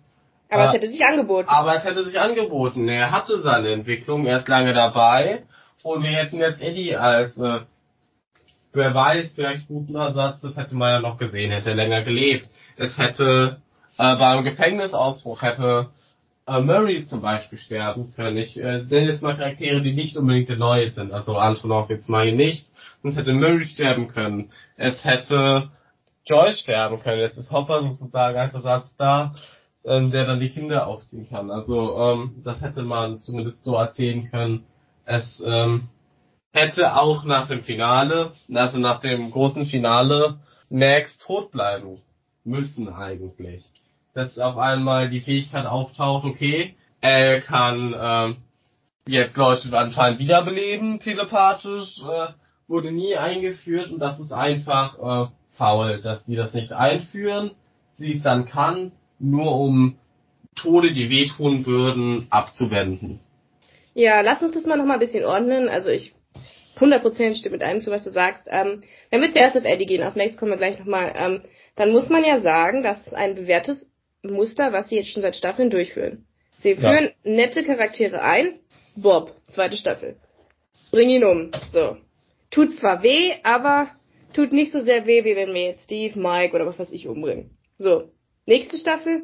Wir führen Smirlove ein. Wir töten Smirlove. Vierte Staffel. Alle Charaktere, alle Kindercharaktere, die wir einführen, bringen wir auch sofort wieder um. Einige als, als Leichen, als Opfer für Wegner. Einer fällt in, in die Spalte, was keiner mitbekommen hat. Und einer ähm, stirbt einen heroischen Tod, aber nichtsdestotrotz stirbt. Das ist ein bewährtes Muster, deswegen im Nachhinein hätte man drauf kommen können, dass Eddie stirbt, ähm, Ja. weil es einfach immer so abläuft. Und das ist, wie gesagt, faul. Das ist berechenbar und ich bin, ich kann das zum Grundweit verstehen, weil ich könnte, für mich würde es auch schwer sein, Charaktere ähm, umzubringen, die mir sehr ans Herz gewachsen sind. Ich glaube, ich würde auch lieber den, einen neuen Charakter umbringen, den ich dann zwar sympathisch mache, aber das würde mir trotzdem leichter fallen, ihn umzubringen. Nichtsdestotrotz, wir haben hier eine Upside-Down-Welt. Wir haben Russen, äh, unglaublich brutale Gefängniswärter, Tiere, die dich lebendig äh, verspeisen. Da ist eine gewisse Bedrohung, die hier immer mehr abflärt und die man nicht mehr, ähm, ja, die man nicht mehr greifen kann, wenn keine wichtigen Charaktere sterben. So, das ist ein ganz So, großes Problem. Deswegen in der nächsten Staffel wird doch äh, ist es doch äh, in gewisser Weise langweilig, wenn jetzt keiner mehr davon ausgehen wird. Also ich gehe nicht nur davon aus, dass jetzt wirklich noch so die krassen Tode kommen werden. Es wird nächste Staffel vermutlich wieder so laufen. Es ist jede Staffel, es kommen neue Charaktere, die neuen Charaktere sterben. Und das ist halt ein altbewährtes Muster bei Stranger Things, was aber ähm, in gewisser Weise die Spannung nimmt. Ja, wenn wir jetzt auf, wie gesagt, Eddie stirbt dann in den Armen von Dustin, das ist auch alles traurig, aber naja, nach zwei Minuten ist dann halt auch wieder vorbei, wo du dir so denkst, ja, okay, eigentlich kann ich den Charakter überhaupt nicht so richtig. Es hat auch niemand wirklich Zeit, eine Beziehung zu ihm aufzubauen. Das sieht man ja auch ganz am Ende. Am Ende interessiert es eigentlich nur Dustin und den Onkel von Eddie, dass Eddie gestorben ist. So. Aber jetzt, ähm, wenn wir auf Max gehen, dann sehen wir auch ein bewährtes Muster, nämlich, dass Stranger Things seit Neuestem anfängt, Leute umzubringen, nur um sie dann wieder zurückzuholen. Mhm. Da fällt mir jetzt automatisch erstmal Hopper ein, am Ende von Staffel 3 ich gehöre zu den Leuten, die gesagt hätten, Hopper hätte tot bleiben müssen. Ich weiß, du magst ihn als Charakter sehr gerne, aber er hat sein, er hatte seine Funktion erfüllt. Er hatte Eleven aufgezogen, Eleven hatte dann ein neues Heim bei Joyce und gut wäre es gewesen, so. Jetzt, dann, meinetwegen kann man das noch einmal machen. Aber jetzt Dr. Brenner zurückzuholen, obwohl er eigentlich auch schon tot war. Gut, wir hatten in Staffel 2 ähm, den Hinweis, dass er noch am Leben ist, aber das ist jetzt mal geschenkt. Und jetzt eben Max, nachdem sie wirklich dramatisch gestorben ist und Max ist gehört zu den Top 3 meiner Lieblingscharaktere. Aber Max hätte tot bleiben müssen. Wenn du dich entscheidest, diesen Tod einzugehen, dann muss er auch sterben. Und vor allen Dingen kannst du nicht vorher andeuten, dass Eleven sie einfach zurückholen lassen, ohne dass du es je vorher angedeutet hast. Mhm. Wenn sie das jetzt irgendwie in diesem Tank da gelernt hätte beim Projekt Nina. Okay, hätte ich zwar immer noch gesagt, ist super faul, aber ich hätte es zumindest nachvollziehen können. So ist es einfach nur komplett merkwürdig. Das, das stimmt. Also deswegen, ich hätte es auch äh, natürlich tragisch gefunden, wenn sie Papa nicht zurückgebracht hätten, aber ich hätte es halt aus dem Punkt verziehen, dass irgendwer sich dort ja, ich fand, ich fand auch die Opferung war ein bisschen konstruiert, dass dort die Maschine jetzt einen Strahl erschaffen hat, wo er nicht mehr durch kann. Das fand ich schon etwas, wenn man sowas konstruiert, dass er dann nicht mehr raus kann, dann hätte man ihn töten müssen, oder man hätte diesen Strahl weggelassen, man hätte ihn ja trotzdem festnehmen lassen können. Aber es so aussehen zu lassen, als würde er sterben, fand ich auch, naja, dann sollen sie ihn bitte tot lassen. Und das ist halt bei vielen, ja, bei vielen dieser, wir holen sie zurück, ähm, äh, Charaktere so. Man hätte sie in der Regel immer besser tot gelassen. Sowohl Dr. Brenner als auch jetzt Max, obwohl ich sie mag, als auch Hopper. Man, man sollte wirklich nicht so leichtfertig damit umgehen, Charaktere zurückzuholen, die man sterben lassen hat. Weil das das Permanente vom Tod, was der Tod ja an sich prinzipiell hat, denn im echten Leben, wenn du tot bist, du bist tot und auch in den meisten Serien und Filmen wird das respektiert. Wenn du einen Charakter tötest, dann äh, ist dieser Charakter tot. Du kannst dir den Rückblicken zeigen, äh, in Visionen, was weiß ich was. Aber du kannst den Charakter eigentlich nicht zurückholen. Genau, genau. Das ist eigentlich ein universelles Gesetz, dass du die Toten in Ruhe lässt. Und das finde ich bei äh, jeder Serie oder jedem Film, der das äh, viel benutzt, immer ein bisschen schwach, weil das halt äh, dieses Traurige und dieses Permanente vom Tod umgeht. Und ähm, ja, ja. das äh, macht es äh, irrelevant. Es stirbt ein Charakter und du kannst halt denken, ja gut, vielleicht kommt er ja wieder. Es ist ja oft genug passiert. Und besonders ist durch diese Fähigkeit von Eleven, die sie jetzt ja anscheinend hat, das bedeutet das dann für die Zukunft? Wird jetzt jeder, der irgend, werden jetzt die Charaktere die ganze Zeit irgendwelche Tode haben und sie holt sie immer wieder zurück oder wie muss ich mir jetzt das vorstellen? Also das ist ja, äh, komplett äh, overpowered und nimmt äh, die Spannung. Ja, und dann fragst du dich eben auch, warum hat sie denn Eddie nicht äh, zurückgeholt? So, das ja. ist halt wirklich, es nimmt die Ernsthaftigkeit einerseits von der Bedrohung weg und die Glaubwürdigkeit, was ähm, was das Fragment Tod angeht. Und ja, sehr schwierig jetzt, weil ich, ich bin jetzt auch schon wieder in meinem Hinterkopf, wo ich mir überlege, hm, vielleicht hat Eddie ja doch überlebt. Das ist halt, ich hinterfrage jetzt quasi seit Staffel, seit dem Ende von Staffel 3 jeden Tod. Ja. Und ähm, das, so sollte es nicht sein, weil das sind krasse Bedrohungen, denen die da ausgesetzt sind. Und es muss Opfer geben, sonst, sonst hat es einfach keinen Impact, keine emotionale Wucht. Aber generell muss man sagen, weil du jetzt das auch nochmal mit Eleven und ihren Wiederbelebungskräften angesprochen hast, dass es generell viele Plotholes gibt in diesem Finale. Physikalisch stimmte einiges nicht. Ähm, einige Gesetze, die im Upside Down offenbar funktionieren würden, in unserer Welt nicht funktionieren, wie zum Beispiel das mit dem Seil, wo sie an dem Seil immer hochklettern, wo du dich dann fragst, okay, aber irgendwo muss es ja fest sein. und wie kann man das dann wieder rausziehen, wenn es ja offenbar fest so ist? Also das ergibt keinen Sinn oder die Tatsache, dass ähm, Nancy in diesem Haus ist, wo ähm, keine Zeit vergeht im Upside Down, aber andere Geschehen im Upside Down ja durchaus passiert sind. Verstehst du, was ich meine? Ja, natürlich. Also wo du zum Beispiel denkst, ähm, in Staffel 1 redet Will noch mit, mit seiner Mutter durch so ein Portal. Das heißt, sie müssen ja in derselben Zeit sein. Und jetzt ist es plötzlich so, dass ihr Haus ähm, ja nie die Zeit seit Elevens Ausbruch ähm, verändert hat. So diese Gesetze ähm, lassen sich irgendwie schlecht übertragen, beziehungsweise werden halt auch nie erklärt, warum sie so ticken. Und wenn wir jetzt vielleicht auf das Ende des Finals eingehen, dann ist eben auch die Sache mit den Portalen ein unglaublich großes Plothole. Ich weiß, dass dich das auch sehr aufgeregt hat, mhm. Ja. Ja, willst du dazu was sagen? Warum? Ähm, ja, also, also zuerst möchte ich noch, äh, bevor wir davon weggehen, äh, auch auf dieses mit der, äh, dieses Zeit, ich nenne es mal Paradoxon in der Serie, dass äh, die das Upside Down sozusagen in der Zeit festhängt an dem Tag, wo Eleven das Portal geöffnet hat. Äh, was für mich zumindest die Frage, ich habe mich immer gefragt, okay, sie wissen jetzt, wo Wegner ist, zumindest am Anfang der Staffel, ähm, beziehungsweise nachdem das offenbart wurde, ähm, dass er sich in diesem Haus befindet, warum nehmen sie nicht einfach Schippen, Schaufel, gehen in der echten Welt dorthin, wo sie vermuten, dass er ist, und prügeln einfach auf die Stelle ein. Wenn es doch sozusagen eine, eine, eine Übertragung ist. Das habe ich mich natürlich nur im Scherz dass es nicht so funktionieren wird, habe ich mir schon gedacht. Aber es wurde halt, äh, das Upside Down fand ich bisher noch nicht, äh, was das angeht, so gut erklärt, wie, inwiefern das ist ein Spiegel, aber ja kein perfekter. Und diese, ja, es ist an diesem einen Tag und alles, was dort ist, äh, ist dort und was dann ähm, danach sozusagen kommt, kann nicht dort sein, hat halt wie hat Will über die Girlanden kommuniziert und so. Es hat äh, Logiklücken geschlossen, während es wiederum Sachen, die schon passiert sind, kaputt gemacht in, ja, hat. Ja, in Frage gestellt hat. Genau, weil, weil, wie, wie hat das funktioniert? Wir haben ja gesehen, okay, sie haben dort dieses, eine, als sie kommunizieren wollen mit der Truppe, die, äh, ja, also sagen wir jetzt in, äh, in, ich glaube, es war, äh, das Haus, äh, von Wills Familie, obwohl nee, nicht von Wills, von Mikes Familie. Genau, von Nancy. Wo sie kommunizieren wollen mit ihnen über dieses eine Board.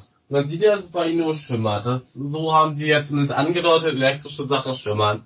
Ich verstehe da nur nicht, zum Beispiel, wenn man das so darstellt, wie jetzt zum Beispiel dann die Buchstaben an dieser Wand in der ersten Staffel sehen haben soll. Also ich finde, das hätte man sich etwas, wenn man so ein eine gravierende Änderung sozusagen an der Lore vornimmt, wie das Upside Down funktioniert, was ja mit einer der übernatürlichen Sachen ist. Es gibt ja viele Sachen, die auch nicht übernatürlich sind. Übernatürliche Sachen sind ja die Kräfte von Eleven und alles, was mit dem Upside Down zu tun hat. Wenn sie so eine gravierende Änderung vornehmen, hätten sie erklären müssen, wie das funktioniert hat, äh, oder sich eine andere Lösung überlegen müssen. Ja, das hast du ja schon angesprochen.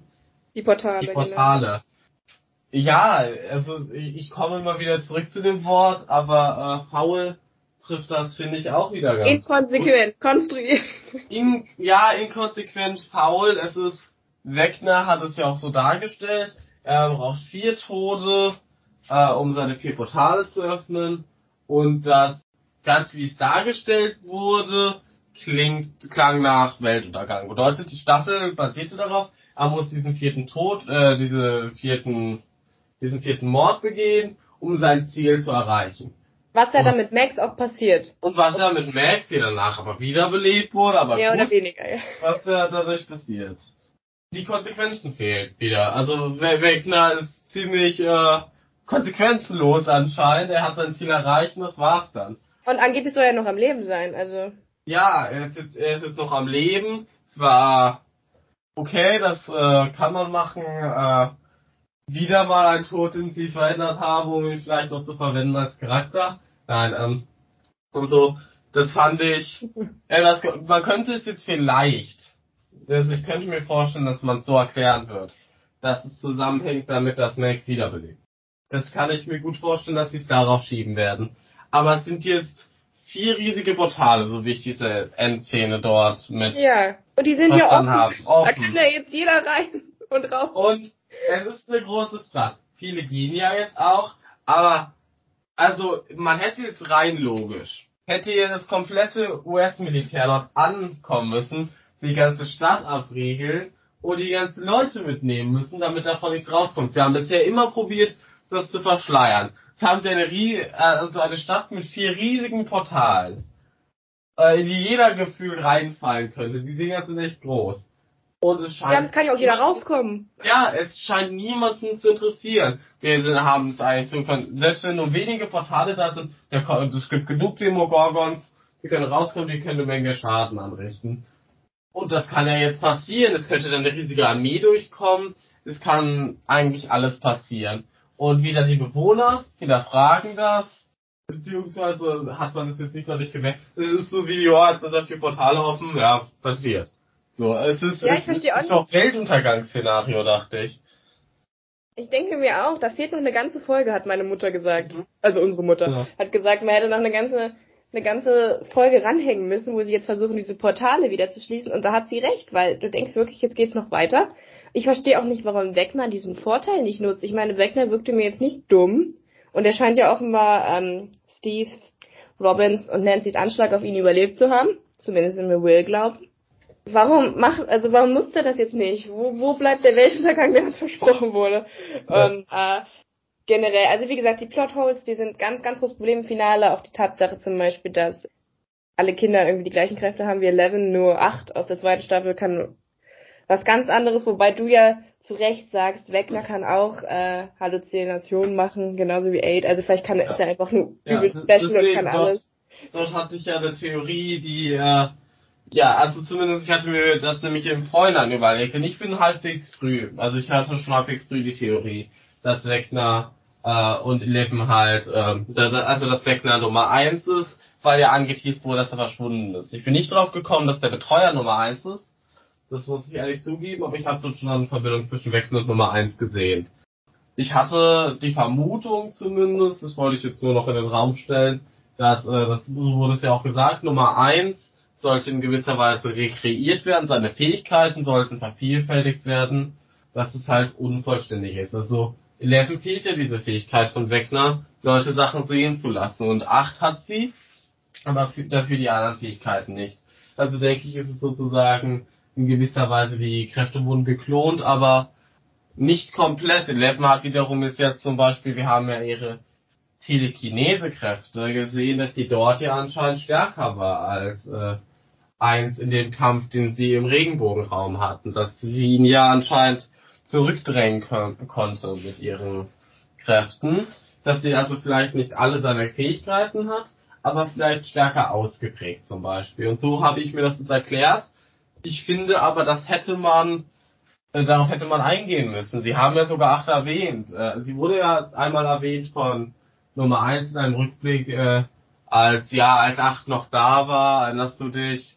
Ja, ja. So, also sie wurde ja erwähnt. Es scheint jetzt nicht so, als wolle man sie äh, als wollte man äh, sie totschweigen. Aber man hätte ein bisschen erklären müssen, wieso es jetzt unterschiedliche Kräfte sind, die sie ja teilweise haben. Denn im Rückblick wurde ja gesagt, dass man seine Kräfte rekreieren wollte. Genau, und warum alle anderen dann die Kräfte nicht können, außer acht. Und eins. Genau. Ja, also ihr seht schon, ähm, die Staffel hat einige Logiklücken. Ähm, das wird dann sicherlich auch in unserer Bewertung ähm, mit reinspielen. Jetzt haben wir die ganzen schönen Sachen nicht angesprochen. Also es klingt jetzt alles sehr negativ. Das Finale ist trotzdem unglaublich spannend. Man kann es sehr gut gucken. Es gibt sehr viele emotionale, herzzerreißende Gespräche. Es gibt zum Beispiel auch ein sehr süßes, eine sehr süße Szene zwischen Max und Lucas, wo sie sich zum Kino verabreden, indem sie Sachen aufmalen, ähm, miteinander kommunizieren. Die fand ich zum Beispiel unglaublich süß, ja, in Erinnerung geblieben. Ja, es gibt auch sehr viele süße Szenen. Ähm, nichtsdestotrotz muss man eben sagen, dass das Finale dafür, dass es sehr lang war, sehr viele ähm, Schwächen dann doch mitbringt. Was würdest du jetzt allgemein der Staffel geben? Also wenn du jetzt Ster von eins bis fünf Sterne oder Punkte vergeben würdest? Also das ist schwer deswegen. Also nur weil du es gesagt hast, widerspreche ich auch. Es ist eine gute Staffel. Also die Staffel, man kann es sich wirklich gut angucken. Wir haben uns jetzt natürlich ein bisschen verbissen auf die ne negativen Aspekte, aber Kritik soll geübt sein und man will ja auch ähm, dann sozusagen eine Besserung daraus äh, sicher hoffen. Genau, eine Staffel kommt ja noch. Und wenn da wieder keiner stirbt, dann Ja, das wäre also aber gut, es ist die letzte Staffel dort. Hoffe ich jetzt einfach, dass sie aus diesem Fehler lernen und wirklich mal ordentlich. Ich denke auch. Also ich habe in meiner Todesliste ganz oben Wegner. Ja. Ähm, ähm, äh, Steve und Eleven. Ja, Eleven denke ich auch, Hopper auch. Äh, ja, mal gucken. Hoppt Aber da, da, da, da habe ich, ähm, da habe ich jetzt, ähm, ja, ich denke, da hoffen, zumindest hoffe ich mal, haben sie dann keine Hemmung mehr. Gut, es ist natürlich ein bisschen schwer, äh, ohne ein Vergleichsrating zu haben, also wie ich die anderen Staffeln bewerte. Ähm, ja, dann bewert doch. Du hast äh, alle gerade erst gesehen. Ja, na, na. Also ich, also ich würde zumindest sagen, ich, ich kann es schwer für die erste und zweite Staffel sagen, aber die dritte war für mich schon 4,5 von 5, also die war nahezu perfekt. Kann ich nicht dritte. Die dritte. Mhm. Die vierte ist auch gut, ist sehr gut, aber diese vielen Logiklücken, die sie teilweise hat und sehr konstruiert, würde ich, denke ich, 3,5 von 5 Sternen geben. Also es ist gut, man kann es sich gut angucken, aber es ist kein Meisterwerk. Also es, ja, es sind viele Lücken, die ja besonders auch, wenn man zweimal geguckt hat, wie ich, auffallen. Auch wenn man wiederum dann, es gibt ja noch wieder so ein paar Sachen, die einem dann, wenn man es das zweite Mal anguckt, äh, die einem auffallen, die dann wiederum äh, wieder als positiv ein bisschen beeinflusst, das Ergebnis. Also ich denke, 3,5 ist ein faires Rating. Vielleicht kann es sogar, wenn irgendwann Staffel 5 da ist und das ein bisschen die Lücken ausräumt, sogar noch ähm, etwas äh, besser dann im Nachhinein betrachtet zumindest wirken. Wie also findest du es denn? Ich würde auch ähnlich sagen wie du. Das Ding ist halt, es ist schwer für mich, also die Staffel an sich, so ohne die zwei finalen Folgen, die am 1. Juli ausgestrahlt wurden, würde ich mit einer glatten 4 bewerten. Ich find, fand das mega spannend und so. Hab wirklich ähm, sehr viel Spaß gehabt mit dem ganzen Material, auch weil wir so lange drauf gewartet haben. Und ich finde, dann hat zumindest die ersten Folgen haben mich richtig überzeugt.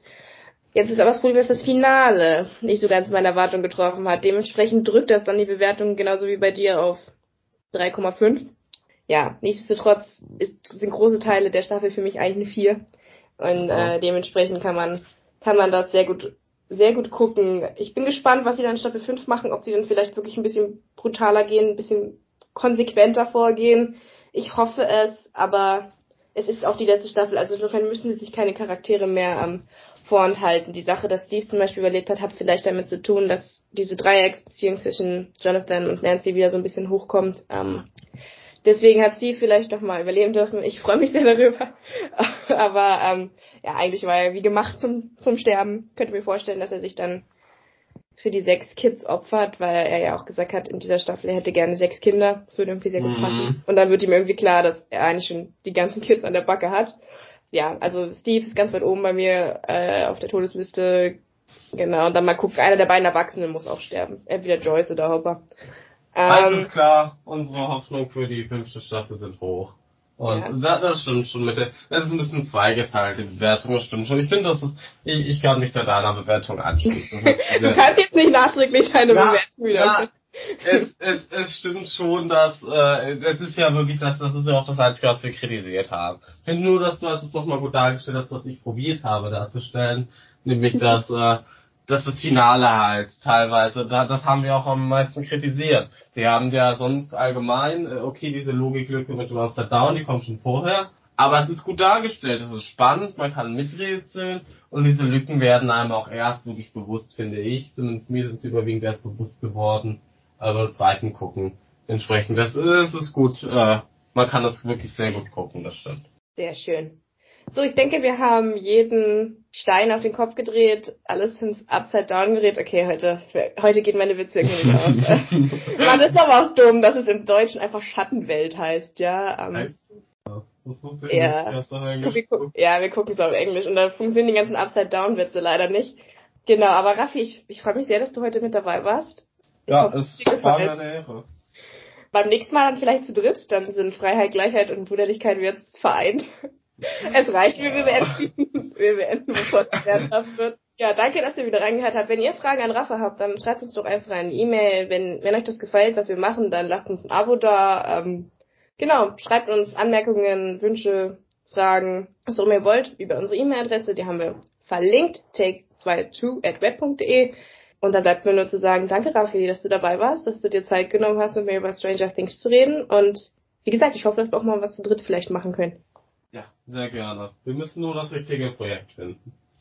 Alles klar. Ja, ciao. Das war's schon wieder mit unserer aktuellen Folge. Take Two ist ein Podcast, der über Acast vertrieben wird. Das Logo wurde mit der App Logopit Plus designt. Die Klappe im Intro und Outro stammt von der Website freesound.org. Unser Content wurde mit Hilfe des Programms Audacity geschnitten und überarbeitet. Wenn ihr Wünsche, Fragen oder Anregungen an mich und Milena habt, dann schreibt uns doch einfach eine Mail an take22 at web.de, alles zusammengeschrieben. Danke für euer Interesse und bis zum nächsten Mal.